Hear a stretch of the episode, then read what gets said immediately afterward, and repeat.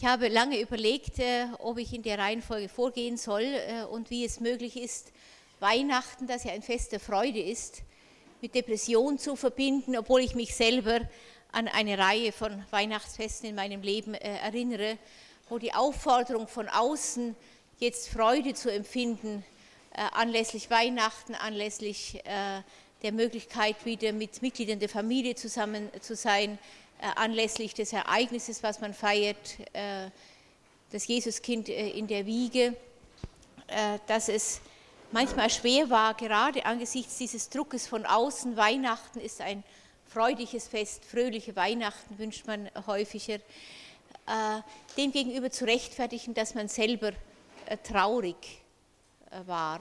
Wobei Weihnachten, das werden Sie ähnlich erfahren haben, in der Regel die Stimmungen verstärkt, in denen man ohnehin sich bereits bewegt, Wer freudig ist, wird auch Weihnachten Freude erleben äh, und wer depressiv ist, wird äh, an Weihnachten wahrscheinlich eher die Traurigkeit erleben, die zum Teil damit zusammenhängt, dass man äh, eine Aufforderung, die von außen kommt, Freude zu empfinden, nicht nachkommen kann. Das ist also eine der Möglichkeiten, Weihnachten und Depression miteinander zu verbinden. Es gibt sicher eine Reihe weiterer, auf die wir vielleicht dann noch eingehen können.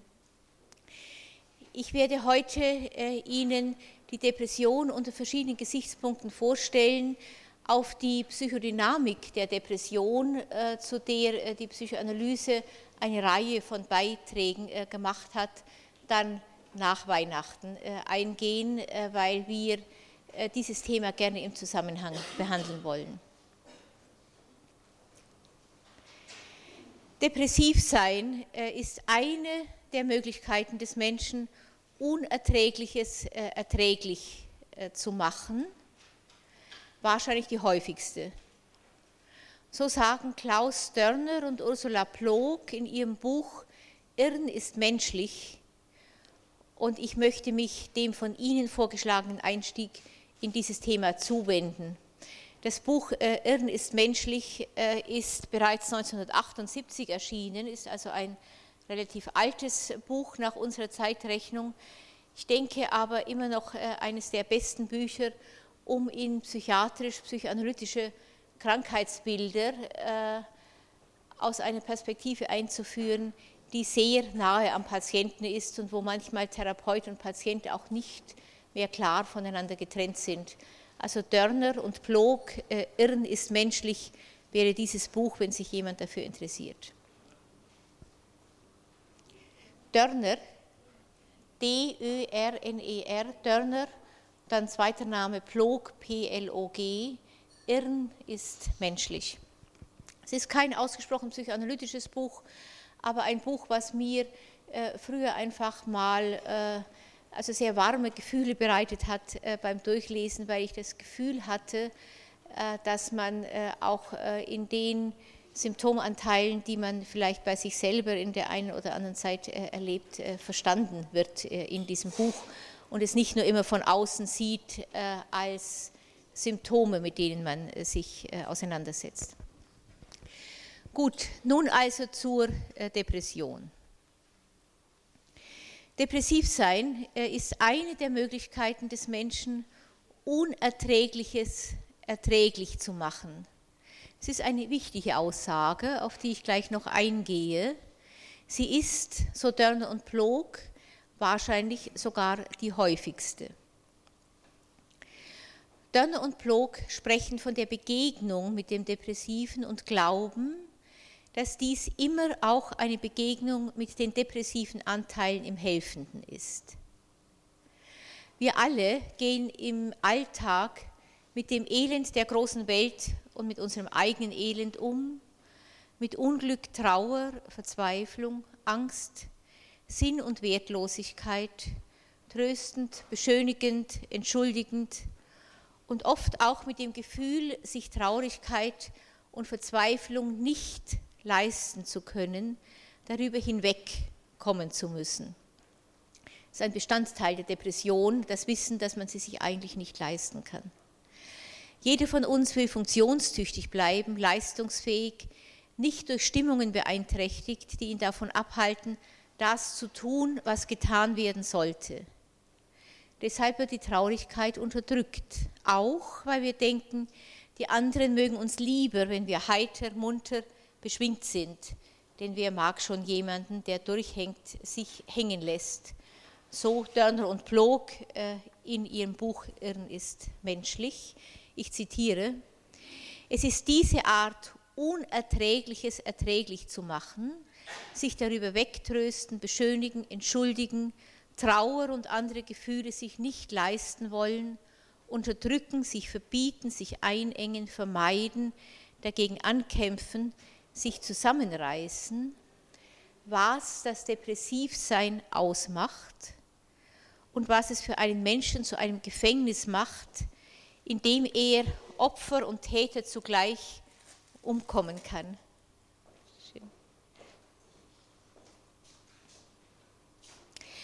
Wahrscheinlich ist dies auch der Grund, warum ich bisher in meinen Vorlesungen über Krankheitslehre die Depression regelmäßig übersprungen habe. Immer nahmen die anderen Themen so viel Zeit in Anspruch, dass es am Schluss nicht mehr möglich war, die Depression zu behandeln. Deswegen stelle ich sie jetzt hier auch, äh, weil ich daraus gelernt habe, äh, in den Mittelpunkt. Sie ist auch schwer zu behandeln, weil sie leichter als die Hysterie und die Zwangsneurose einen mit den eigenen, in der Regel unterdrückten Anteilen von Traurigkeit in Verbindung bringt und oft auch mit den Erinnerungen von Depression und Hoffnungslosigkeit, die sich mit einer solchen Traurigkeit verbinden können und in der Beschäftigung äh, damit äh, wieder lebendig werden. Sich in einen depressiven Patienten einzufühlen heißt leicht, sich darin zu verlieren, weil man früher oder später immer auch seine eigenen depressiven Anteile entdeckt. Wer davor Scheu hat, kann sich mit dem depressiven Menschen nicht einlassen. Es ist von daher wichtig, diese Anteile zunächst in sich selber äh, aufzusuchen. Das ist äh, der Grund, äh, warum ich diese Einleitung jetzt zur Depression hier auch an den Anfang stelle. Dann und Plog empfehlen zu diesem Zweck einmal in einer Gruppe von Freunden oder Mitarbeitern danach zu fragen, wie jeder sich fühlt, wenn er depressiv ist. Man wird dann feststellen, dass die scheinbar so unverständlichen Züge des depressiven Syndroms vielen von uns bekannt sind und immer wieder erlebt werden. Donner und Plog schildern entsprechende Äußerungen aus einer Arbeitsgruppe, auf die Frage nach der eigenen Depression. Zitat. Ich kann mich nicht gegen das Gefühl wehren, dass in meinem Leben alles, was ich anfange, misslingt. Diese Stimmung, äh, diese Stimmung besetzt mich nur manchmal, aber ich weiß, dass sie tief in meinem Inneren mein Leben begleitet und jederzeit wieder hochkommen kann. Anderes Zitat. Solange ich Angst habe, bin ich noch in offener Auseinandersetzung Gebe ich diese Offenheit auf, vermeide ich sie, ziehe ich mich zum Beispiel ins Bett zurück, fühle ich mich gehemmt, gelähmt, depressiv, aber dafür ist meine Angst weg oder geringer geworden. Anderes Zitat, ich fühle mich grundlos schlecht, auch körperlich leidend und bedrückt. Erst wenn es mir wieder besser geht, kann ich den Grund meines Zustandes wahrnehmen. Weiteres Zitat, ich stehe unter Leistungserwartungen und merke, dass ich nicht mehr kann. Wenn ich mich nun entsprechend fallen lassen will, werden die Leistungserwartungen immer fordernder und treiben mich in immer größere Unfähigkeit und Ausweglosigkeit hinein. Oder in der Auseinandersetzung mit jemandem kann ich auch durch Schwäche, Hilflosigkeit oder durch Langsamkeit Sieger bleiben auch das kann ein Bestandteil der Depression sein. Anderes Zitat. Ich kann jemanden auch so kontrollieren. Ich sitze für jeden sichtbar deprimiert, lustlos, kummervoll herum. Der andere fragt, was ist mit dir? Ich antworte, nichts. Zitat Ende nach Dörner und Blog. Die Äußerungen zeigen, dass ein Mensch viel von seinen eigenen depressiven Anteilen oder Möglichkeiten in sich wahrnimmt, wenn er auf diese Weise in sich sucht und dabei oft auch etwas von ihrer Funktion entdeckt. Es ist wichtig, um es nochmal zu sagen, sich diese ubiquitäre Neigung zur Depression klarzumachen, bevor wir uns mit der Diagnose Depression äh, befassen, auf die ich jetzt dann gleich äh, eingehen will. Es ist wichtig, sich damit zu befassen, weil wir sonst nicht in der Lage sind, uns in die Krankheit oder den Patienten wirklich einzufühlen. Was wir stattdessen erleben, ist eher die Versuchung, dass der andere uns in seine Gefühle hineinziehen will und den eigenen Impuls natürlich dann diese Versuchung mit allen Mitteln zu widerstehen. In der folgenden Darstellung werden wir erleben, wie tief eine solche Depression gehen kann, manchmal bis hin zum Selbstmord, aber auch, dass keine Depression ewig dauert und dass es möglich ist, die Ursachen der Depression zumindest in vielen Fällen zu erfassen und sich mit ihr äh, auseinanderzusetzen. Auf diesem Hintergrund äh, komme ich nun zur Depression, die ich äh, wie immer zunächst nach dem diagnostischen und statistischen Manual psychischer Störungen, dem DSM-3, schildern möchte. Im Rahmen der psychoanalytischen Krankheitslehre, um die es hier ja geht, befassen wir uns mit der neurotischen Depression. Wir sprechen also von neurotischer Depression und werden später noch sehen, wie man die neurotische Depression von anderen Formen der Depression äh, abgrenzen kann. Äh, auch hier begegnen wir wieder der Schwierigkeit, dass im DSM-3 das Wort neurotische Depression zwar äh, auftaucht in der Überschrift äh, über dem Störungsbild, was ich beschreibe, aber nicht neurotische Depression, sondern Dysthym, Moment, Dysthyme Störung, das Etikett Dysthyme Störung steht. Mit dieser Bezeichnung, äh, nämlich dysthyme Störung, hebt sich die damit beschriebene Depression gleichzeitig von jenen Depressionen ab, die dem psychotischen Formenkreis zugeordnet werden, insbesondere dem, was im DSM-3 Major äh, Depression äh, und bipolare Störung heißt. Eine bipolare Störung, in der also Depression äh, und Manie einander äh, abwechseln. Ich werde auf diese Differentialdiagnose zurückkommen. Äh, ich habe sie auch auf einer Folie aufgezeichnet, sodass wir das dann im Einzelnen noch ansehen können. Zunächst will ich mich aber der depressiven Neurose oder Dysthymenstörung zuwenden, wie sie im DSM 3R beschrieben wird.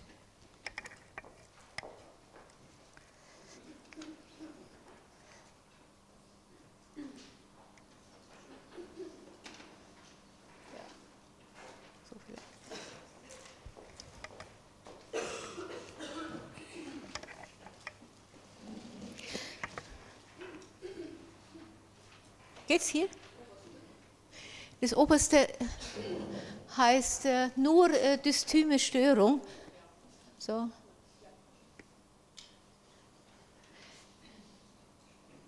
bisschen zu groß hier.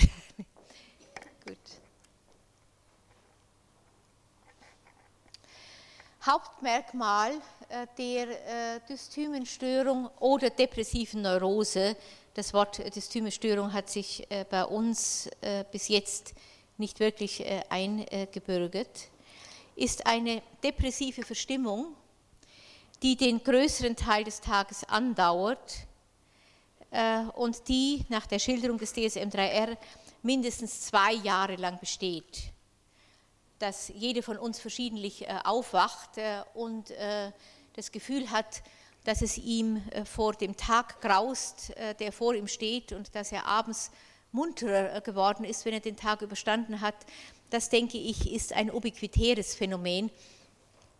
Deswegen wird hier ausdrücklich gesagt, dass eine solche depressive Verstimmung nicht nur also den größeren Teil des Tages andauert, sondern mindestens zwei Jahre lang besteht. Das ist so eine ganz grobe diagnostische Abgrenzung. Auf das Vorkommen der depressiven Verstimmung bei Kindern und Adoleszenten in der Definition des DSM-3 gehe ich an dieser Stelle nicht ein, ebenso wenig auf weitere zeitliche Abgrenzungen äh, die hier zur Charakterisierung der neurotischen Depression genannt werden. Wichtig scheint mir dagegen, dass die depressive Verstimmung, wie sie hier beschrieben wird, durch mindestens zwei der folgenden sechs äh, Symptome gekennzeichnet sein muss, die hier äh, aufgezählt sind. Also zwei der folgenden Symptome Erstens Appetitlosigkeit oder übermäßiges Bedürfnis zu essen. Zweitens Schlaflosigkeit oder mangelndes Schlafbedürfnis.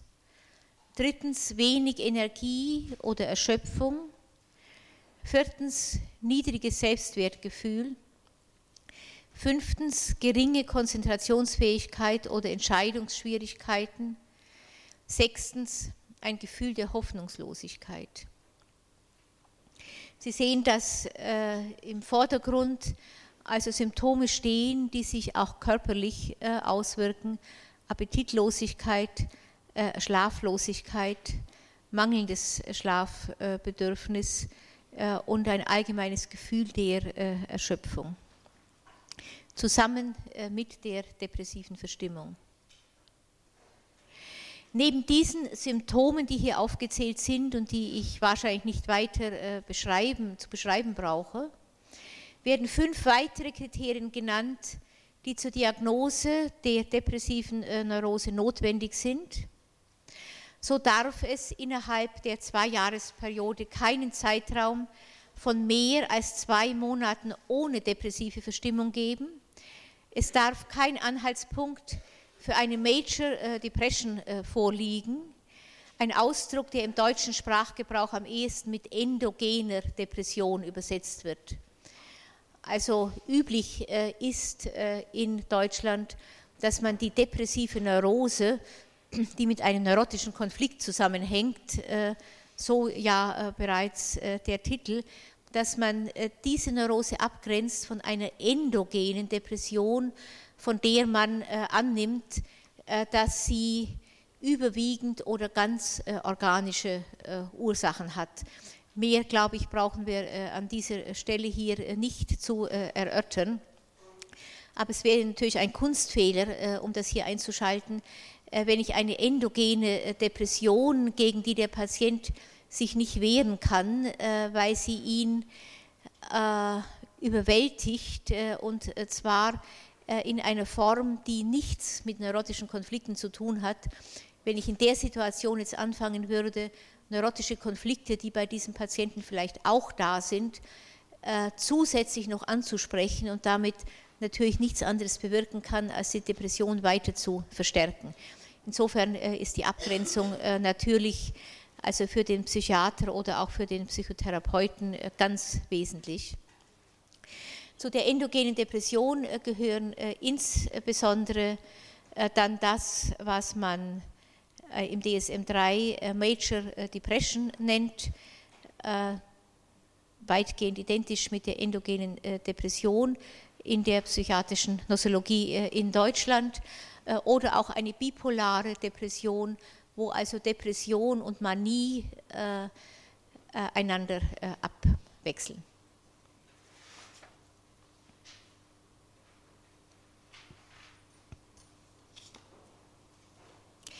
Ich möchte zunächst auf die Symptome der depressiven Neurose äh, eingehen.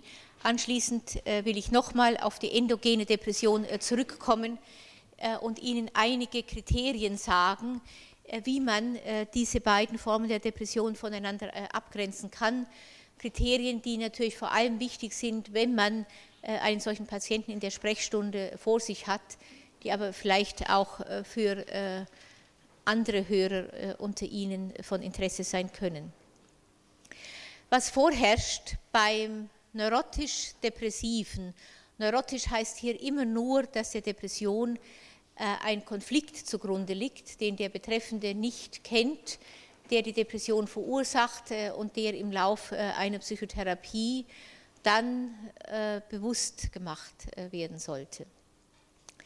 Was vorherrscht, ist eine depressive Verstimmung, die oft nach einer massiven Traurigkeit anmutet, oft aber auch einem eher leeren Gefühl entspricht, das mit Missmut oder Dysphorie gekoppelt ist. Ich kann das Wort Dysphorie äh, nur also mit äh, einem bayerischen Wort äh, übersetzen. Ich stamme ja aus Bayern. Da gibt es Leute, von denen man immer sagt, die kranteln so vor sich hin. Ne? Das wäre also vielleicht eine Übersetzung dieses Fremdwortes Dysphorie, Missmut, krantelnd. Depressive Menschen können sich an nichts freuen. Die Aufforderung, sich zu freuen, erleben sie lediglich als einen neuen Leistungszwang, der ihre Depression steigert. Das ist also ganz wichtig, wenn Sie einem Depressiven raten, dass er sich doch endlich wieder freuen solle, werden Sie nichts anderes erreichen, als dass die Depression zunimmt, weil der Depressive ja genau dieser Aufforderung nicht nachkommen kann, sonst wäre er nicht äh, depressiv. Hinzu kommen Appetitlosigkeit oder aber auch das übermäßige Bedürfnis zu essen Depressive schlafen schlecht. Dies kann sich in Ein- oder Durchschlafstörungen äußern. Sie haben keine Energie für Dinge, die sie sonst leicht tun konnten und fühlen sich chronisch erschöpft. Herausragend ist das niedrige Selbstwertgefühl, von dem Depressive berichten und das sie mit ihrem mangelnden Leistungsvermögen in Zusammenhang bringen, obwohl man manchmal den Eindruck hat, dass die mangelnde Leistung umgekehrt das Selbstwertgefühl herabsetzt. So ein Selbstwertgefühl, was typisch ist für die neurotische Depression äh, und das vor dem Ausbruch der neurotischen Depression zumindest nicht so beeinträchtigt äh, gewesen sein darf. Depressive können sich nicht konzentrieren und sich auch nicht entscheiden. Ihr Denken ist stattdessen von einem Gefühl der Hoffnungslosigkeit begleitet, das jede Anstrengung sinnlos werden lässt. Nicht erwähnt äh, im DSM-3R sind die massiven Selbstanklagen, die man bei Depressiven in aller Regel findet. Depressive klagen sich an für alles und jedes, hinter ihren Leistungsansprüchen zurückzubleiben, vor Leistungsansprüchen zu versagen, durch den eigenen Antriebsmangel anderen Schaden zuzufügen und so weiter. Es gibt Gedanken an Tod und Suizid, häufig auch Suizidpläne und Versuche. Denken und Reden sind verlangsamt, häufig verlangsamt zumindest, wobei gleichzeitig oft eine quälende innere Unruhe besteht, die man äh, mit äh, der langsamen Art äh, zu reden dann nur ganz unzureichend zum Ausdruck bringen kann. Depressive ziehen sich von sozialen Kontakten zurück, und sind mit sich und ihrer Depression beschäftigt. Gleichzeitig besteht der Anspruch, der eigene Anspruch, dass die depressive Verstimmung eigentlich nicht sein dürfte, weil man ja funktionsfähig bleiben und seinem Leistungsanspruch gerecht werden möchte. Depressive machen sich also zusätzlich Vorwürfe wegen ihrer Depression, die aus diesem Grunde oft lange vor anderen verborgen wird. Ich komme damit kurz nochmal zur äh, Differentialdiagnose.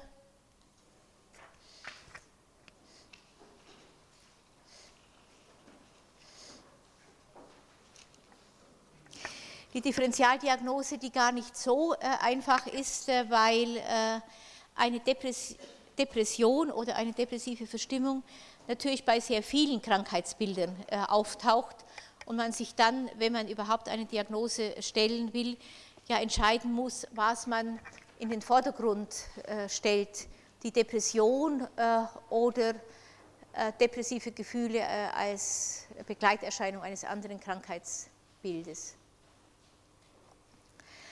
Aus äh, psychoanalytischer Sicht ist die neurotische Depression psychodynamisch zu erklären.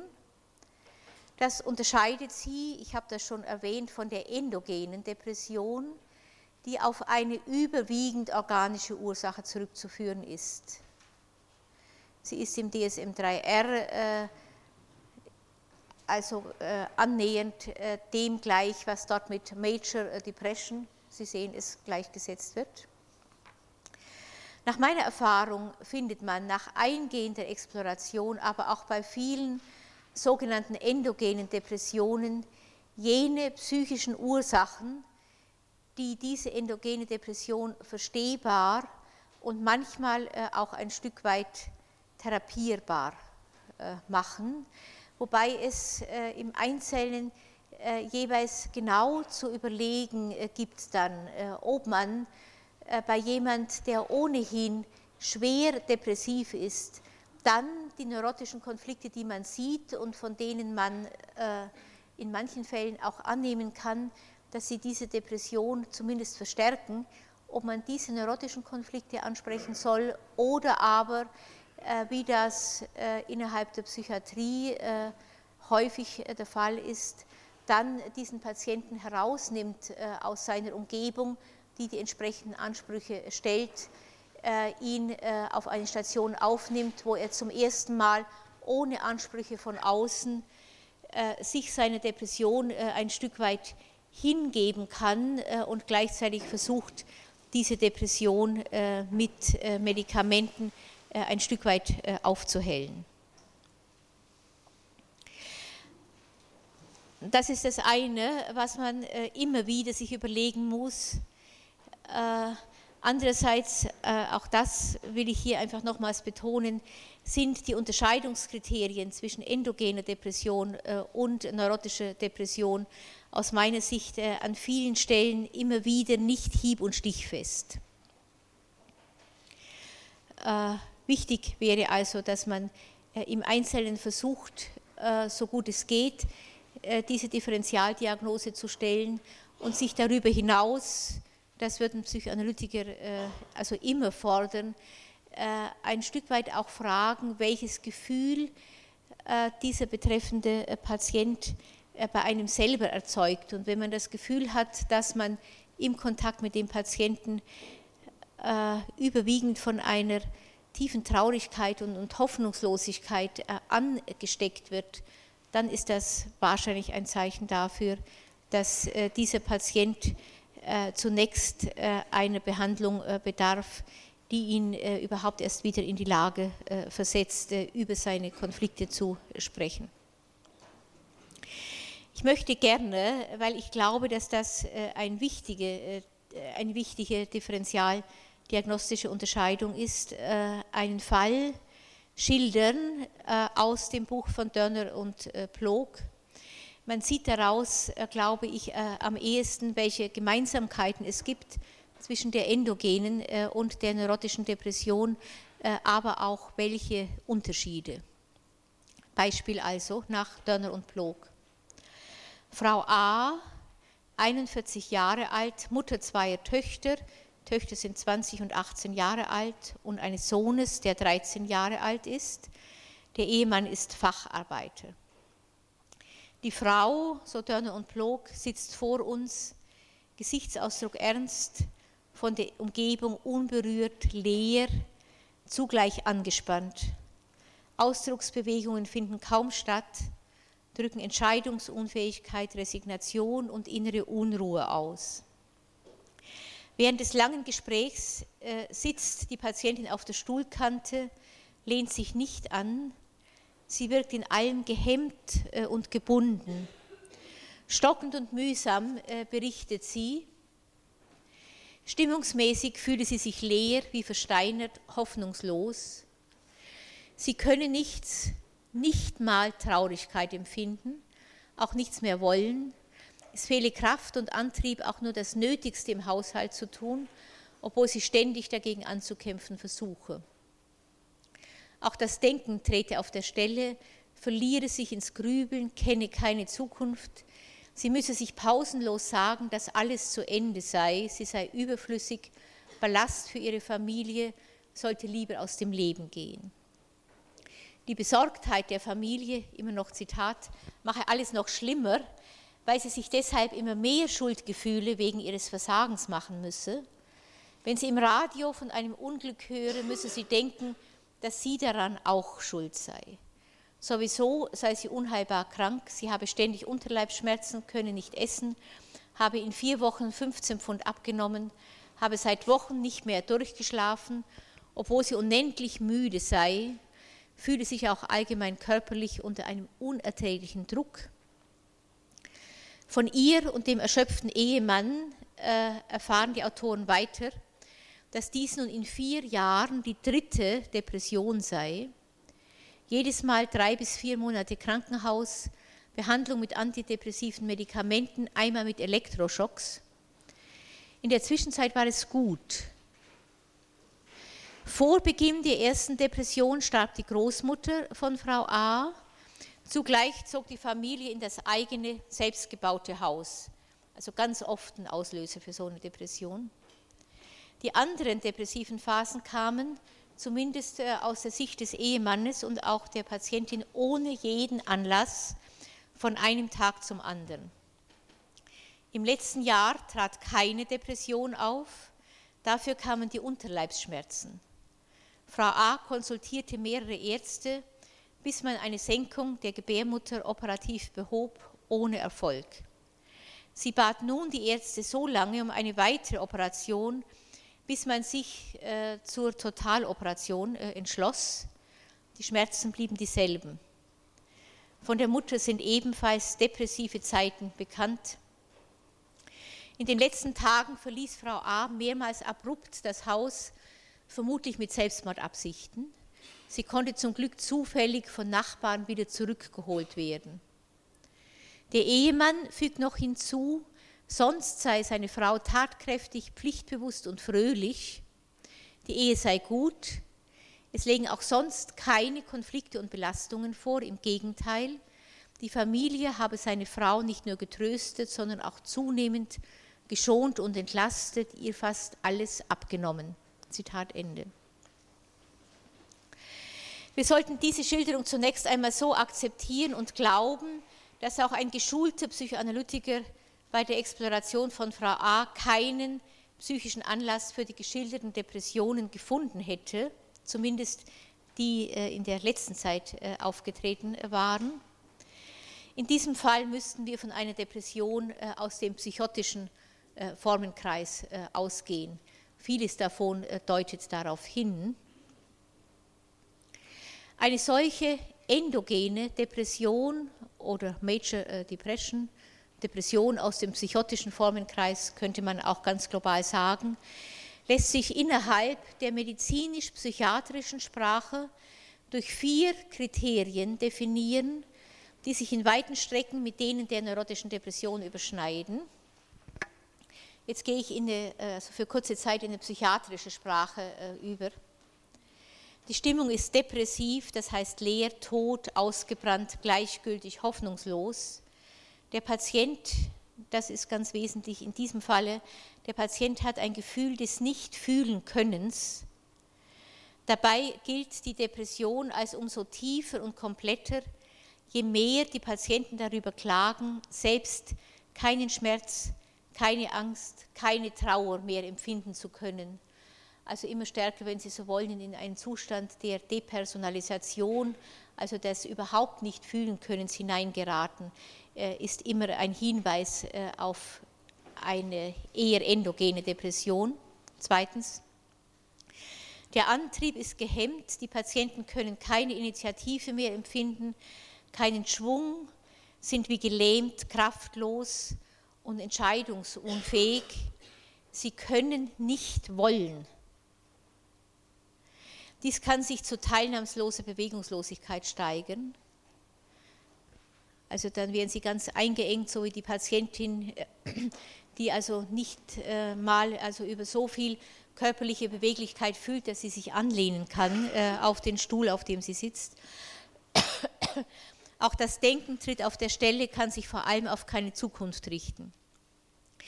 Die Gehemmtheit entspricht dabei keiner Antriebslosigkeit, sondern eher einer Selbstblockierung des Antriebs, Daraus resultiert eine quälende innere Unruhe, die sich nicht äußern kann, es sei denn als hektisches Hin- und Hergehen in der Wohnung zum Beispiel. In dem Fall würde man auch von einer agitierten Depression sprechen. Drittens, Denken und Fühlen sind von bestimmten Inhalten besetzt. Dazu gehören die Angst vor Schuld, Erkrankung, Verarmung, Versagen und Wertlosigkeit. Manchmal werden frühere, oft kleinere Vergehen jetzt überstark erlebt. Oft gilt die Gesundheit als ruiniert. Der Patient fühlt sich innerlich verfault, zerpressen, tot, krank. Sie sehen, dass das also Anklänge an eine depressive Wahnbildung natürlich beinhaltet. Ebenso können Ängste vor Verarmung äh, auftreten, die sich zu dem Wahn steigern können, bald vor Hunger sterben zu müssen. Dazu kommt das Gefühl absoluter Wertlosigkeit, Überflüssigkeit, Unbrauchbarkeit nach dem Motto, ich bin der größte Versager aller Zeiten. Also eine Depression, äh, die sich also in, in solchen äh, Äußerungen äh, manifestiert, wo man vielleicht einem Größenwahn, der in der Manie zum Ausdruck bringen kann, dann eine Art Kleinheitswahn gegenübersetzen kann. Also hier, ich bin der größte Versager aller Zeiten, deutet mit fast absoluter Sicherheit auf eine endogene Depression hin. Ich hatte einmal einen Patienten gesehen, äh, der sich äh, in solchen Stimmungen dann fühlte, als ob er verantwortlich sei für alles Unglück auf der Welt, äh, so wie man das äh, im Christentum eigentlich dem Teufel äh, zuschreibt. Und ich hatte den Eindruck, dass er an manchen Stellen des Wahns sich innerlich als einen solchen Teufel sah. Dass das eine endogene Depression ist, ist, glaube ich, deutlich. Hinzu kommt als viertes Kriterium das, was die Psychiater eine Beeinträchtigung der Vitalgefühle nennen. Vitalgefühle, was ist das? Man fühlt sich kaputt, zerschlagen, also eben nicht vital. Vielleicht kann man sich auf die Art und Weise äh, am ehesten einprägen. Man fühlt sich kaputt, zerschlagen, matt, schlaff, unter einem zermürbenden Druck, schlaflos, appetitlos, äh, leidet an Verstopfung sehr häufig. Die erotische Erlebnisfähigkeit ist ganz oder zum Teil verschwunden. Bei der Frau bleibt oft die Periode aus.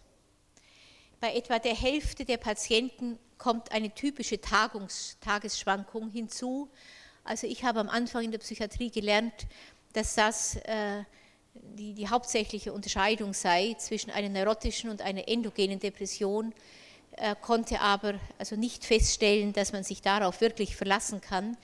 Die typische Tagesschwankung wäre so, dass die depressiven Symptome morgens ausgeprägter sind, während nachmittags und abends der Druck nachlässt, so als ob am Morgen der Tag wie ein Berg vor einem äh, läge. Das allein äh, ist aber, glaube ich, äh, ein weiter verbreitetes Phänomen, was man nicht als einen solchen Hinweis nehmen kann. Zu den Tagesschwankungen, äh, die von manchen Patienten äh, aber als ganz typisch wiederum auch geschildert werden, kommen Jahresschwankungen hinzu. Äh, Im Frühjahr und Herbst verschlimmern sich die Depressionen. Ein weiteres äh, ganz wichtiges Unterscheidungskriterium ist, dass endogene Depressionen in der Regel auf antidepressive Medikamente äh, ansprechen. Bei neurotischen Depressionen ist diese Ansprechbarkeit eher fraglich. Äh, ich kenne eine ganze Reihe von depressiven Patientinnen äh, und Patienten, die äh, zusammen mit einer Psychotherapie vorübergehend auch antidepressive Medikamente erhalten haben. Insofern ist auch dieses Unterscheidungskriterium also nicht absolut, aber man kann ein Stück vielleicht in diese Richtung denken. Bei endogenen Depressionen, das hebe ich nochmal hervor, äh, ist es außerdem nicht sinnvoll, innerpsychische Konflikte anzusprechen, weil dies äh, lediglich eine zusätzliche Belastung des Patienten bedeuten würde. Sie bedürfen stattdessen einer pharmakologischen äh, Behandlung. Vielleicht noch für die, die sich irgendwann im Leben einmal mit depressiven Patienten auch im Rahmen der Psychiatrie befassen müssen und von daher äh, dann äh, auch mit der Vergabe von Medikamenten in der einen oder anderen Form zu tun haben.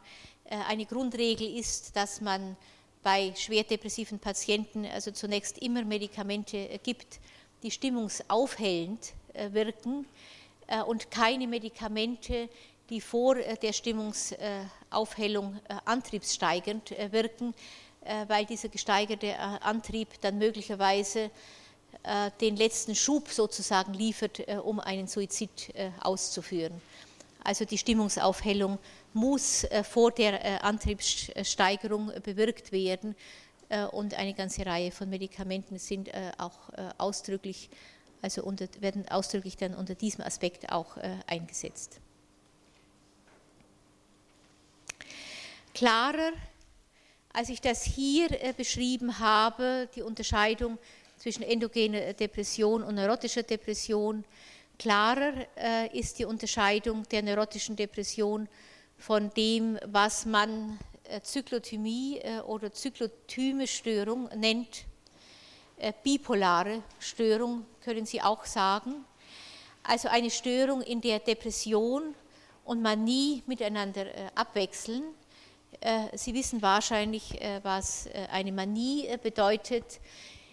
In der Manie ist alles, was in der Depression, also was als typisch für die Depression äh, erlebt wird, äh, verschwunden äh, und stattdessen stehen Ideen im Vordergrund, die nicht mehr an der Realität gemessen werden. Es ist ein gesteigertes Gefühl, also hin zur Manie, aus der heraus man dann Geld ausgibt, was man hat, aus der, ein Gefühl, aus dem heraus man Schulden machen kann, ein Gefühl, aus dem heraus man den Eindruck haben kann, äh, die ganze Welt äh, ist im Begriff, sich zu äh, umarmen. Es gibt viele Patienten, die dann, wenn sie aus der Manie wieder in die Depression abkippen, erst sehen, wie viel Schulden sie gemacht haben, was dann also manchmal sogar mit Hilfe eines Rechtsanwaltes wieder aus der Welt geschafft werden muss.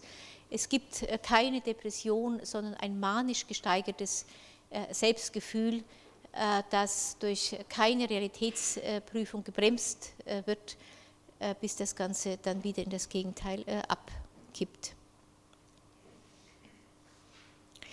Andere Differentialdiagnosen erwähne ich nur kurz.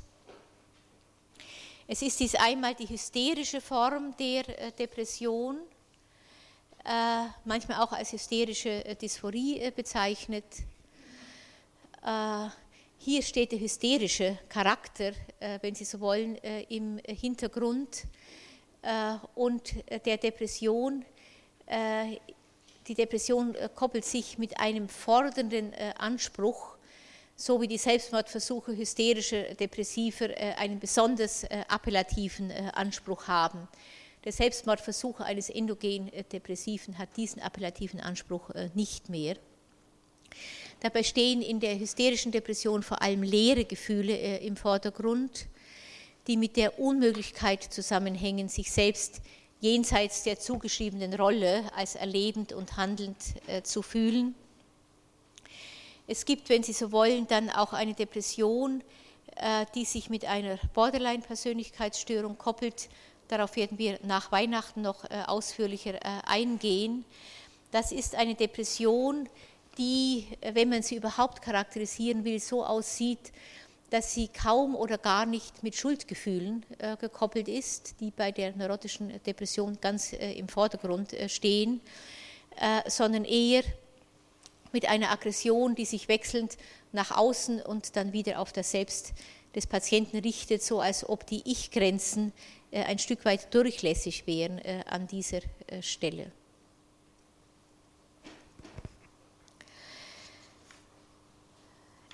Ich möchte als nächstes dann kurz noch eingehen auf epidemiologische Merkmale der depressiven Neurosen. Dass depressive Neurosen häufig sind, wissen wir wahrscheinlich alle. Nach verschiedenen amerikanischen Studien scheint die Morbidität bei etwa 5 bis 10 Prozent der Bevölkerung zu liegen.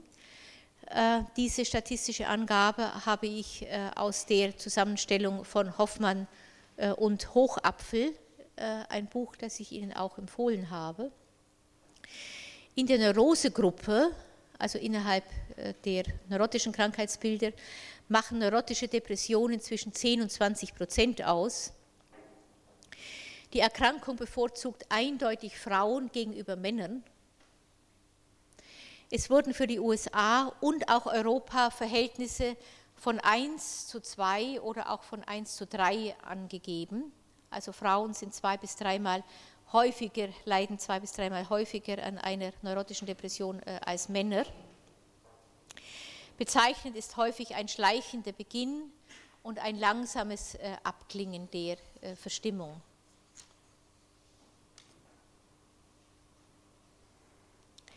Man könnte an der Stelle jetzt natürlich ausführlich äh, überlegen äh, und äh, also im Rahmen der Forschungen, die wir gerade machen am Institut für Psychoanalyse, tun wir das auch. Warum Frauen offenbar sehr viel häufiger als Männer dazu neigen, aggressive Gefühle nach innen zu kehren und sich selber anzuklagen, während es bei Männern also sehr viel häufiger äh, Krankheitsbilder gibt, äh, in, der die Aggression nach außen, äh, in denen die Aggression nach außen gerichtet wird. Wenn wir Zeit haben, können wir uns am Schluss dieser Vorlesung auch darüber gerne noch unterhalten. Ich habe hier heute eigentlich nur vor, und das leitet nochmals auf diese Frage hin, Ihnen jetzt im Anschluss an die Beschreibung der Symptomatik noch äh, die depressive Charakterneurose äh, vorzustellen. Eine Charakterneurose, die im DSM-3 auch als dependente Persönlichkeitsstörung genannt wird. Man könnte auch sagen abhängige Persönlichkeitsstörung. Nichts anderes letzten Endes als das, was wir als depressive Charakterneurose bezeichnen würden. Wenn ich Ihnen jetzt gleich vorlese, wie diese also ich nenne es mal weiter jetzt depressive Charakterneurose, obwohl es äh, also Lege Artis im DSM-3 dependente Persönlichkeitsstörung äh, heißt, äh, dann werden Sie sehen, äh, dass das äh, eine Beschreibung ist, wenn ich Sie fragen würde, äh, auf wen diese Beschreibungen zutreffen, werden Sie wahrscheinlich sehr schnell sagen, dass die betreffende Person aller Wahrscheinlichkeit nach eine Frau ist.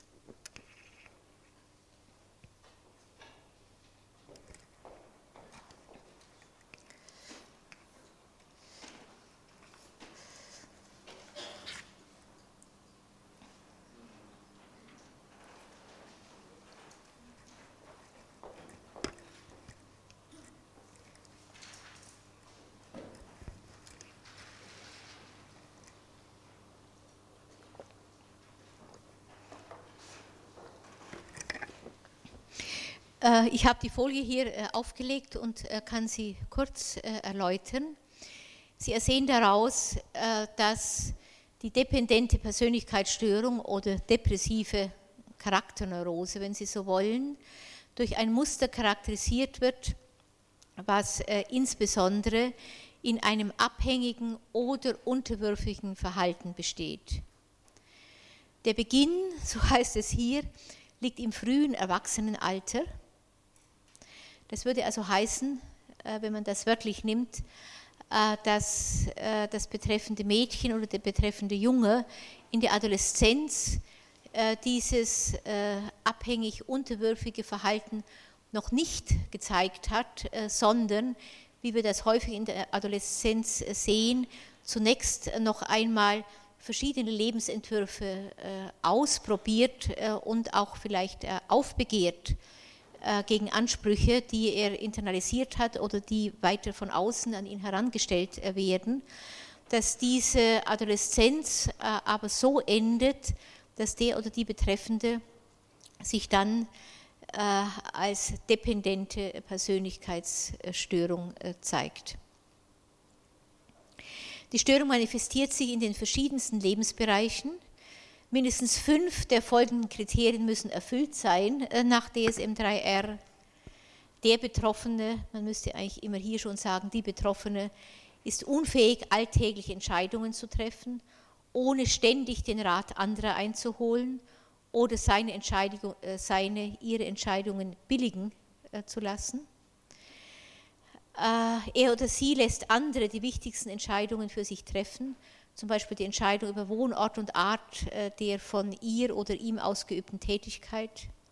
Drittens, pflichtet anderen stets und auch dann bei, wenn er oder sie diese anderen im Unrecht sieht, nur um nicht abgewiesen zu werden. Viertens, jegliche Eigeninitiative oder Eigenaktivitäten sind erniedrigend.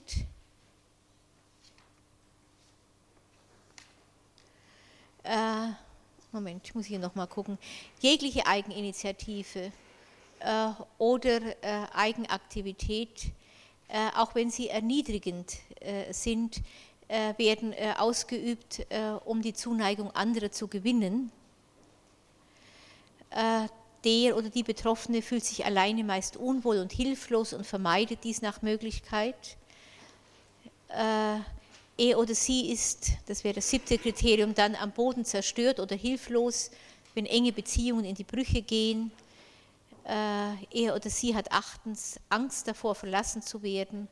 Und äh, neuntens, er oder sie äh, ist, wenn Kritik oder Ablehnung geerntet wird, besonders leicht verletzbar.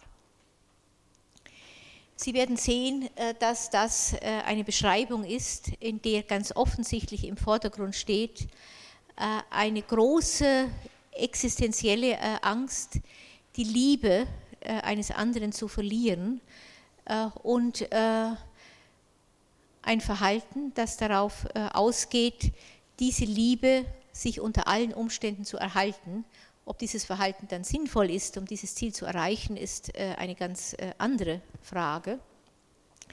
Es ist außerdem jemand, äh, das sehen Sie bei Punkt 1 bereits, wenn jemand unfähig ist, alltägliche Entscheidungen zu treffen, ohne also immer den Rat anderer einzuholen oder wenn er oder sie die Entscheidung getroffen hat, jemanden anders zu fragen, ob die Entscheidung richtig war, dann sieht man, dass dahinter gleichzeitig die Unfähigkeit steht, äh, sozusagen äh, aufrecht sich mit einer eigenen Entscheidung zu identifizieren, relativ unabhängig davon, ob ein anderer diese Entscheidung akzeptiert, sondern diese Entscheidung mit eigenen Kriterien zu untermauern.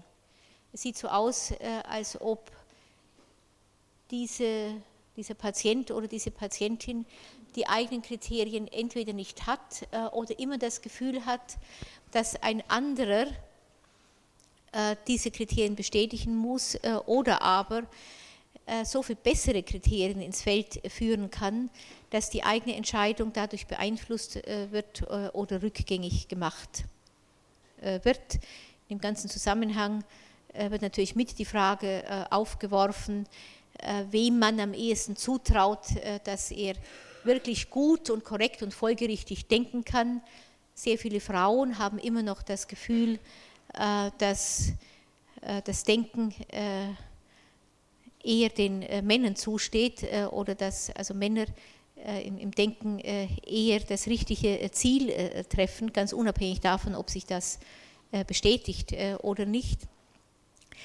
Und es ist immer das Gefühl, dass wenn ich rede jetzt wirklich mal nur mehr von Frauen, wenn die Frau also wirklich eine eigene Entscheidung trifft, als ob sie danach äh, sofort die Billigung des anderen äh, einholen müsse, äh, dass er, jetzt spreche ich mal vom Er äh, als dem Mann und denke an einen Ehepartner, äh, dass er sie weiter akzeptiert, äh, auch wenn sie eine eigene Entscheidung getroffen hat. Das denke ich äh, ist äh, das durchgängige Kriterium hier. Äh, man kann das dann ausdehnen auf alle weiteren Kriterien, also zum Beispiel das Festlegen von, von Eigeninitiative oder Eigenaktivitäten, die Frage, wie der andere die eigenen Aktivitäten bewertet und ähnliches. Der andere muss bei einem bleiben, der andere darf einen nicht allein lassen man darf auch nicht das Gefühl haben, dass man äh, eine solche Angst haben muss. Der andere muss einen in seinem Selbstwert bestätigen, der andere muss für einen denken und so weiter. Ich selber habe viele äh, Patientinnen früher gehabt, die verheiratet waren und wenn man dann äh, gefragt hat, was ist denn also ihre Schwierigkeit in der Ehe, dann haben diese Frauen, ohne dass sie das selber irgendwo äh, überhaupt registrierten, ganz schnell angefangen, von ihrem Mann zu sprechen und von dessen innerer Befindlichkeit oder von dem, was sie glaubten, was seine innere Befindlichkeit war und haben gar nicht gemerkt, dass sie völlig also von ihrer Person nun abgekommen waren und sozusagen aus der Perspektive des Mannes heraus gesprochen haben und man auch nach mehrmaliger Korrektur, nicht? ich habe dann immer gesagt, merken Sie, dass Sie jetzt von Ihrem Mann sprechen und äh, in der Sprechstunde wäre ja nun eigentlich die Gelegenheit, äh, endlich einmal auf sich selber einzugehen. Dann war es also ganz oft so, dass die Frau gesagt hat, also gut, dass Sie mir das sagen, äh, ich habe das gar nicht gemerkt, natürlich will ich das. Und dann fing sie an, von ihrem Mann weiterzusprechen, so als ob sie überhaupt keine Übung hätte, in sich selber hineinzuschauen und das wahrscheinlich schon sehr früh und sicher erst nicht im Erwachsenenalter äh, verlernt habe.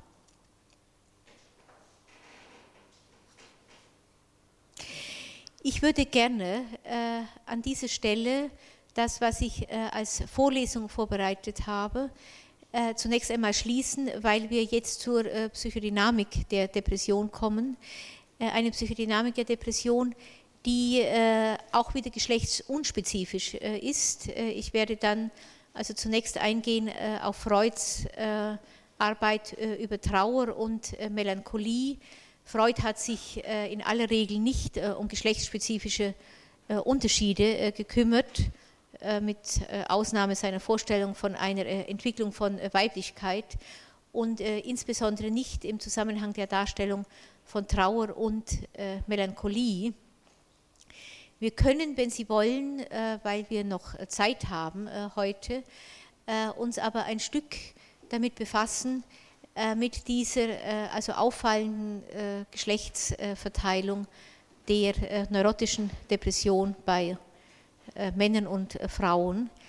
Vielleicht gibt es auch Fragen in diesem Zusammenhang bei Ihnen, auf die wir dann eingehen könnten.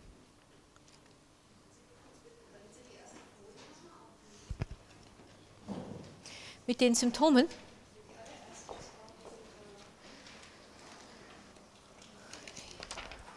Das lassen wir liegen. Ja, ja.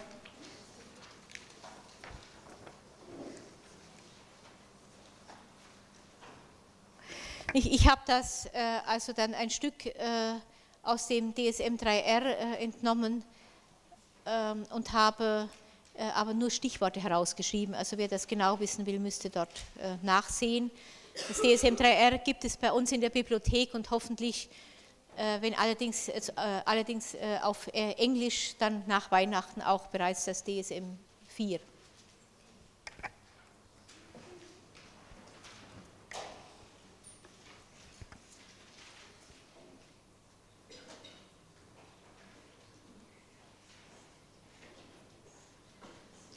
Vielleicht sage ich ganz kurz etwas Nein, äh, ich müsste, glaube ich, äh, anders anfangen. Äh, also wenn man diese Frage der also geschlechtsspezifischen neurotischen Depression untersucht, dann kommt man natürlich wieder auf Überlegungen, die wir schon im Zusammenhang mit der Geschlechtsspezifität der Hysterie angestellt haben, nämlich einer Darstellung der weiblichen Entwicklung, die offenbar die Äußerung von Aggression äh, nach äh, außen eher unterbindet äh, und dazu führt, dass die Aggression stärker nach innen gewendet wird. Und eine weibliche Entwicklung, die darauf hinzudeuten scheint, ich bin da ganz vorsichtig mittlerweile, dass Frauen offenbar im Laufe der Entwicklung oder spätestens in der Adoleszenz ein im Vergleich zum Mann niedrigeres Selbstwertgefühl äh, entwickeln. Wir werden später sehen, dass die äh, Depression sich immer zusammensetzt, äh, einmal aus der Frage, wohin die Aggression gerichtet ist und zum anderen, wie entwickelt das eigene Selbstwertgefühl ist und wie man in diesem Zusammenhang mit Kränkungen umgeht, die sich unmittelbar auf das Selbstgefühl richten.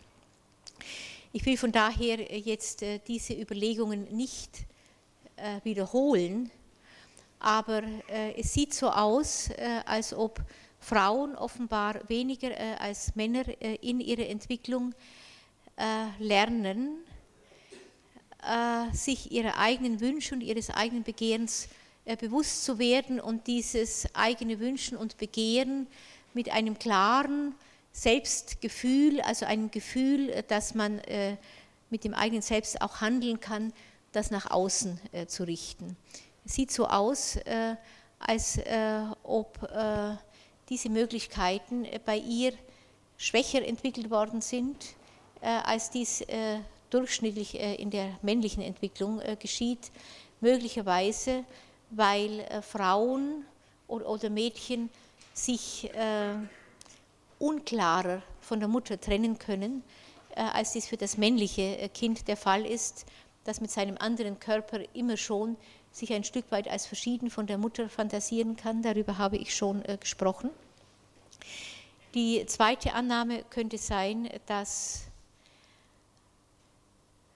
Mädchen besonders große Schwierigkeiten haben, größere Schwierigkeiten äh, als Jungen, ihre Aggression nach außen zu kehren, äh, nicht nur, äh, weil äh, in den Dialogen, die kleine Mädchen mit Erwachsenen, mit Vater und Mutter führen, die Aggression in der Regel nicht vorkommt oder wenn sie vorkommt, zumindest nicht positiv bestätigt oder verstärkt wird, ganz im Gegensatz zu Jungen. Darüber gibt es mittlerweile also eine ganze Reihe von Untersuchungen, in denen man festgestellt hat, dass im Dialog mit Mädchen sowohl Vater als auch Mutter immer wieder Gefühle verstärken, die mit Mitleid zu tun haben, mit dem Bedürfnis getröstet zu werden und so weiter, während bei Jungen aggressive Gefühle verstärkt werden. Also das ist mittlerweile erwiesen. Man könnte aus psychoanalytischer Sicht darüber hinaus überlegen, äh, ob für Mädchen äh, im Zusammenhang mit einer Auseinandersetzung äh, auf dem, was die Psychoanalytiker Ödipales Niveau nennen, wo es also ein Stück weit darum gehen würde, um kindliche Wünsche den Platz der Mutter einzunehmen und mit dem Vater ein Paar zu bilden, wenn Sie so wollen, auch erste kindliche Fantasien über ein männlich-weibliches Paar, äh, mit äh, eine Fantasie, äh, mit der man später dann, wenn man erwachsen ist, auch eine solche Paarbildung eingehen kann, mit, mit der hoffentlich ebenfalls daran gekoppelten Fantasie, dass ein solches Paar fruchtbar sein kann, im buchstäblichen oder übertragenen Sinne. Ein solches Bild des Paares wird man in der Identifikation mit dem elterlichen Paar erwerben und man wird in dem Zusammenhang sich natürlich äh, insbesondere äh, mit der Mutter identifizieren äh, und deren Rolle an der Stelle, an der Seite des Vaters und auch fantasieren, wie es sein würde, jetzt und sofort die Stelle der Mutter einzunehmen. Eine Entwicklung, ein ödipales Durchgangsstadium, wenn Sie so wollen, das Freud für den Jungen sehr intensiv beschrieben hat, äh, und äh, immer wieder gemeint hat, äh, dass vieles davon auch die Entwicklung des Mädchens kennzeichne. Wenn man davon ausgeht, dann würde man aber natürlich gleichzeitig postulieren, dass die Aggression, die beim Jungen dann dem Vater gilt, also eine erste Form, wenn Sie so wollen, männlicher Auseinandersetzung, die in dem Zusammenhang eingeübt wird und die man äh, glaube ich, äh, als Mann später auch äh, braucht, wenn man im Leben zurechtkommen will. Eine solche Art von Auseinandersetzung müsste sich ja dann auch zwischen Mutter und Tochter einstellen, spätestens in dem Stadium, das ich gerade beschrieben habe. Und ich selber kenne also eine Vielzahl von Befunden mittlerweile, auch von gesunden Frauen, aus denen sich ergibt, dass diese Art der aggressiven Auseinandersetzung äh, mit einer Mutter, von der man sich gleichzeitig nur unbestimmt abgegrenzt fühlt, ähm, eine Situation schafft, in der das, was als Aggression nach außen gewendet wird, im nächsten Moment immer wieder auf einen selber zurückfällt, weil es zwischen außen und innen in dem Zusammenhang keine, keine ganz klare Grenze gibt. Und man als Mädchen möglicherweise stärker auch als Junge den, die, die Vorstellung hat, von der Mutter nicht klar getrennt zu sein. Nicht also dem, dem Befund der äh, durchlässigen äh, Ich-Grenzen kann durchaus äh, auch ein solcher Wunsch entsprechen. In, dem, also in dieser Situation wird es ganz schwierig, die Aggression wirklich nach außen zu richten, sondern sie fluktuiert dann sozusagen zwischen außen und innen hin und her. Das scheint mir also eine von mehreren äh, Erklärungsmöglichkeiten zu sein äh, für diese äh, geschlechtsspezifischen Unterschiede.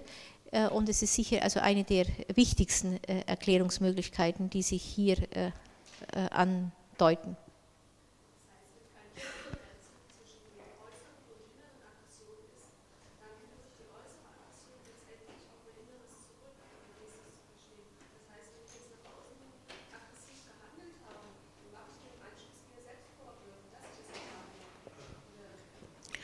Also ich würde die Unterscheidung zwischen äußerer und innerer Aggression, äh, die Sie gerade angesprochen haben, die äh, würde ich, glaube ich, ein bisschen anders benennen.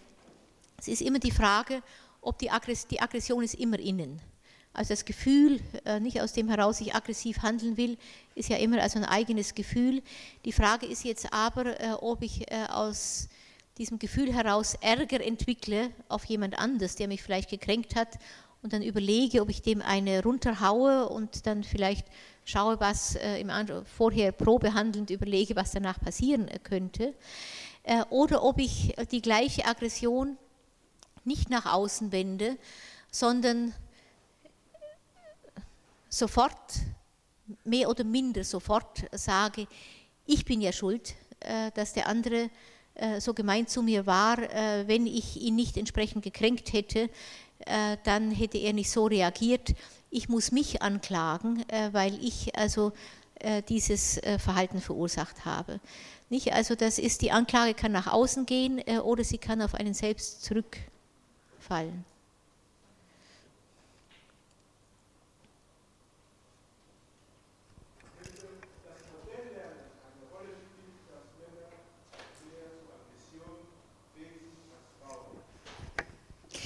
Denke schon. Äh, ich denke, dass äh, es also innerhalb unserer Kultur äh, und auf einer kleineren Ebene innerhalb der Familie natürlich Muster gibt von Aggression, die man mit Männern verbindet. Also wenn mich jemand fragen würde, nenne mir ein Symbol für Aggression, äh, ich habe das mal versucht, dann ist mir zum Beispiel eine geballte Faust äh, eingefallen oder so und ich würde immer denken, dass das eine Männerfaust äh, ist, weil Aggression in, in dem Übergang zu Gewalt, was sie für mich also in diesem Kontext hat, in der Regel männliche Aggression ist und es gibt also eine Vielzahl von Möglichkeiten, wo Sie sehen können, wie männliche Aggression ausgeübt wird. Das ist für Frauen sehr viel äh, schwieriger. Weil wenn man äh, also sagt, das ist eine aggressive Frau, dann ist das in der Regel eine Beschimpfung. Äh, während wenn ich sage, äh, der Mann ist aggressiv, dann kann das zwar eine Warnung sein, dass man sich vor dem in Acht nehmen muss, aber eine Beschimpfung äh, im eigentlichen Sinne ist es nicht. Und man würde wahrscheinlich, also wenn der jetzt zum Beispiel im Wirtschaftsleben eine Rolle spielt, also dann denken, dass er jemand ist, der sich mit Biegen und Brechen äh, irgendwo durchsetzt, äh, aber nicht, äh, dass man von ihm Abstand nehmen muss, weil er einen irgendwie bedroht oder so. Das ist der Unterschied und da ist Modelllernen sicher, also gleich, ne, Modelllernen sicher also ein ganz äh, wichtiges Vorbild für äh, Männer, während Frauen äh, sich natürlich entweder orientieren können an dem, was Männer vormachen, und es gibt eine Reihe von Sportarten, nicht, wo man das dann auch tun kann, keineswegs alle, äh, wenn man sagt, dass äh, Frauen sich an der Aggression ihrer Mutter äh, orientieren, dann ist das ganz schwierig, weil das eine Aggression ist, die also ganz häufig sich gegen das Kind gerichtet hat. mit der man sich nicht identifiziert. Und wenn man sich damit identifiziert, ist es die Aggression einer Frau, die in unserer Gesellschaft also in der Regel nicht Bestandteil der weiblichen Geschlechtsrolle ist.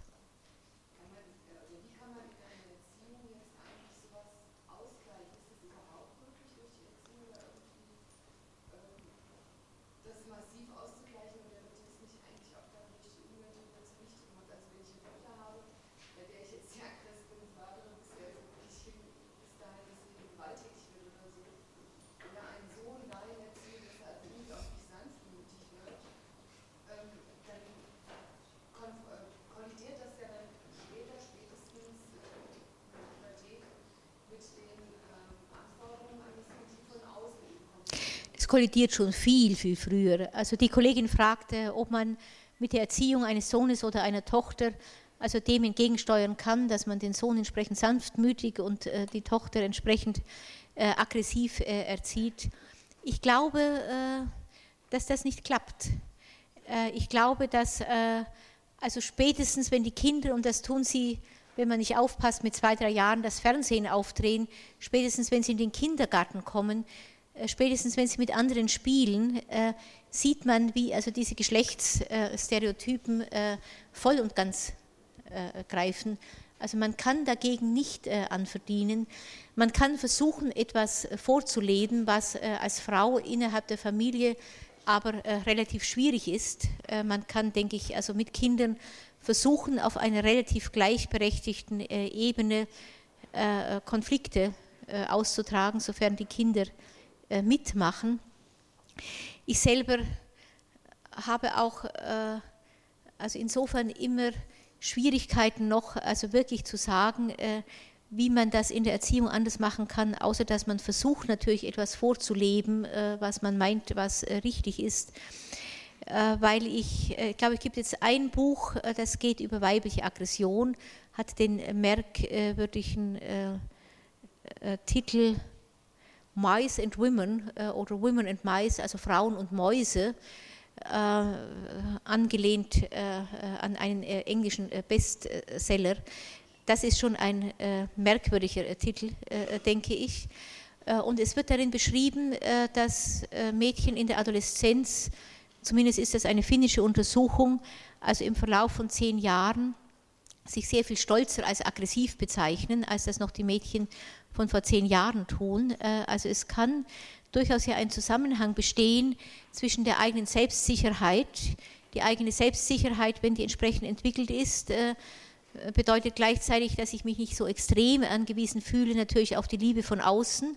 Äh, von daher kann ich es ein Stück weit dann auch ertragen, dass jemand anders sich von mir auch einmal abwendet oder auch viele Leute mal sagen, das ist eine aggressive Frau, weil ich äh, versuche, das ein Stück äh, dann auch, also bei mir zumindest positiv äh, zu äh, besetzen. Es ist in dem gleichen Buch, äh, sind aber auch Untersuchungen drin, äh, eigentlich immer unter dem Motto, dass die Frauen endlich einmal zeigen wollen, das ist ein Buch, was von Frauen geschrieben wird, wie aggressiv sie sein können und dass sie also da den Männern nicht so weit hinterherhinken, das ist, der, das, ist das Ziel dieses Buches. Dann wird aber äh, beschrieben äh, in einer Langzeitstudie, äh, wo also Kinder befragt werden mit, vier Jahren, dann nochmal mit elf Jahren nochmal mit 18 Jahren, wie sie ihre Aggression erleben oder wie Lehrer die, die Aggression erleben. Und da stellt sich heraus, dass, und dann wird noch unterschieden zwischen verbaler Aggression, äh, und äh, körperlicher äh, Aggression. Und da stellt sich natürlich heraus, dass so bis zum Alter von acht, neun Jahren die Auseinandersetzungen im Wesentlichen körperlich geführt werden und da die Jungen also in, der Regel Erfolg haben, weil die Jungen kräftiger sind als Mädchen. Und man sieht dann, wie das im Laufe der Zeit sich insofern ändert, äh, dass sowohl Jungen als auch Mädchen natürlich entsprechend sozialisiert werden in unserer Gesellschaft, wo brachiale äh, Auseinandersetzungen nicht mehr im Vordergrund stehen äh, sollten. Und man dann sieht, dass die Mädchen also sehr schnell also sich verbal sehr gut aggressiv ausdrücken können. Und die Jungen stehen dem gegenüber da nicht so gut da. Also da sind die Mädchen drüber. Und aus der Untersuchung wird der Schluss gezogen, dass also spätestens dann mit dem 18. Lebensjahr, also Frauen mit ihrer verbalen Aggression, also sozusagen ihren Bereich abgesteckt haben, während also sobald es um das Raufen geht, ist es ja nach wie vor so, ne, selbst wenn ich also dem, dem Kind sage, dass es sich aggressiv auseinandersetzt, ist ja immer noch die Frage, wo es da äh, gewinnen kann und äh, wo äh, nicht. Wenn man aber gleichzeitig sieht, äh, und das wird in ganz vielen Untersuchungen bestätigt, äh, dass die Frage, ob man sich selber als aggressiv einschätzt äh, und vor allem, wie man einschätzt, ob man mit Aggressionen Erfolg haben kann, ja oder nein, dass das bis zum Alter von sieben Jahren äh, relativ festgelegt äh, ist. Und dass sowohl die Lehrer, die von außen dann die Kinder beurteilen, als auch die Kinder selber da wenig Unterscheidungen mehr machen, wenn man die Untersuchung verlängert ins Alter hinein, dann denke ich, dass im Alter von sieben Jahren bei Jungen und Mädchen bereits relativ festgefügte Bilder sind, äh, wer aggressiv ist äh, und wer nicht äh, aggressiv ist. Und das Mädchen wahrscheinlich im Laufe der Zeit dann lernen, auf welcher Ebene sie überlegen sind. Das heißt aber nicht, dass ein Gefühl bleibt, also ich sage es mal etwas primitiv, spätestens dann, wenn es zum Raufen käme, wäre er mir überlegen. Also diese ganzen Auseinandersetzungen, die sich zum Beispiel um Vergewaltigung äh, äh, ranken, äh, gehen ja dann wieder auf diese Ebene. Ich kann verbal noch so äh, überlegen sein, sobald es auf die körperliche Ebene geht, hat sich das in der Regel zumindest wieder radikal verändert. Also ich glaube von daher, dass also eine Mutter, soweit sie das überhaupt beeinflussen kann, vorleben müsste, und zwar wahrscheinlich auch in der Auseinandersetzung mit dem Vater und mit anderen, äh, wie man äh, ruhig zu seinen Zielen steht. Das glaube ich. Also ich selber habe, ich kann das mal kurz sagen, äh, ein Bild von meiner Mutter, die bestimmt war, aber extrem freundlich und dann manchmal aggressive Durchbrüche hatte, die dazu führten, dass also mein Vater zunächst alle Fenster geschlossen hat, damit das niemand hört. Da hat man äh, natürlich als Kind das Gefühl gehabt, das ist äh, etwas ganz Unvorstellbares, was da passiert und dass man natürlich nie in eine solche Situation kommen möchte. Deswegen sagte ich, äh, also Vorleben ruhig und gemessen, dass man eigene Ziele formulieren kann und wie man diese Ziele durchsetzt, wie man dabei auch Rücksicht nehmen kann auf andere, aber freiwillig und eben nicht durch Unterwerfung, denke ich. Ich glaube, dass eine zweite Möglichkeit wäre, dass man äh, im Dialog mit kleinen Kindern schon mit drei, vier Jahren äh, bei sich selber, wenn man das kann, vielleicht spürt, wie man bei Jungen also doch eher die Aggression verstärkt und bei Mädchen dann äh, eher das Mitleid. Zum Beispiel, also eine Untersuchung ging um einen Zirkusbesuch und die Kinder sollten erzählen, also wie der Zirkusbesuch war, nicht? Und das Mädchen hat gesagt, ein armer Elefant. Und dann hat man also über den armen Elefanten weitergesprochen. Ne? Und der Junge hat äh, dann gesagt, wie also Tiere da miteinander gekämpft haben. Und dann hat man darüber weitergesprochen. Also man könnte diese Art der Verstärkung, äh, wenn man es merkt, wo man etwas verstärkt, vielleicht ein Stück weit verändern. Und ich glaube, äh, dass der, man kann Mädchen alle möglichen Sportarten natürlich lernen lassen, bis hin zur Selbstverteidigung von Frauen und Ähnlichem. Glaube, dass das was Wichtiges sein kann, wenn auch nichts Entscheidendes. Und ich glaube, dass man darüber hinaus das Selbstwertgefühl von Frauen stärken muss. Ich glaube, dass es also über diese Ebene eher äh, gehen äh, müsste. Und das Letzte vielleicht noch, äh, jetzt haben wir beide uns ja so unterhalten, es ist ja eine weiblicher Hörer, der hier vor mir sitzt, also wie die Mütter das sozusagen machen können. Es sind ja aber auch noch die Väter da. Ne? Und ich habe immer wieder den Verdacht, dass Väter, auch ohne dass sie das bewusst tun, den kleinen Töchtern natürlich äh, gegenüber eine Botschaft äh, aussenden, äh, dass man sich an den Töchtern freut, wenn sie aggressiv sind, vielleicht, aber keinesfalls aggressiv natürlich gegenüber dem Vater. sondern dass die Töchter einfach vom Vater in ihrer töchterlichen Existenz akzeptiert werden. Und das sind kleine, dem Vater gegenüber ungefährliche Frauen, die natürlich in den Vater ein Stück weit verliebt sind, so wie der Vater möglicherweise umgekehrt auch in sie und mit denen man also viele Gemeinsamkeiten herstellen kann. Eine Gemeinsamkeit, aus der Aggression aber aus meiner Sicht äh, ausgeblendet ist. Und es ist also die große Frage, wie weit man da also zwischen Mutter und Tochter äh, allein äh, etwas verändern kann. Man müsste in der Interaktion zwischen Mann und Frau der Tochter vorleben, dass es andere Interaktionen noch gibt als die, äh, dass ich mich unterordne, wobei dann die große, die ganz große Frage äh, ist, ob die Tochter zumindest in der ödipalen Auseinandersetzung daraus nicht die Schlussfolgerung zieht, also die Mutter macht das nicht, aber ich mache es und damit habe ich sie überwunden.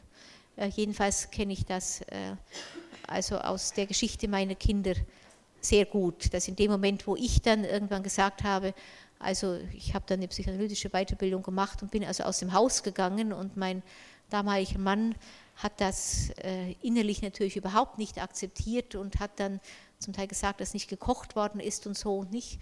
Die Tochter hat gesagt, ich koche jetzt. Ne? Und von daher ist eben die große Frage, äh, wie weit man äh, also mit einem solchen Verhalten, dass man als Mutter vorlebt, wie es ist, wenn man aus dem Haus geht, äh, nicht zumindest vorübergehend, äh, der Tochter dann signalisiert, äh, eine Frau wird begehrt, wenn sie zu Hause bleibt und den Platz äh, stelle ich dir jetzt zur Verfügung. So. Es war hier noch eine Frage. Moment, äh, hier.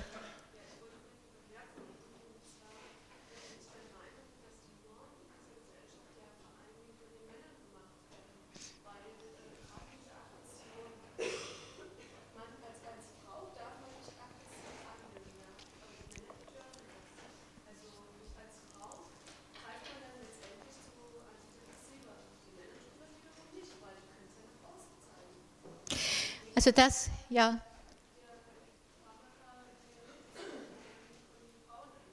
Ja, vielleicht kann, können wir das als letzte Frage noch ganz kurz beantworten. Ich finde das äh, ganz wichtig.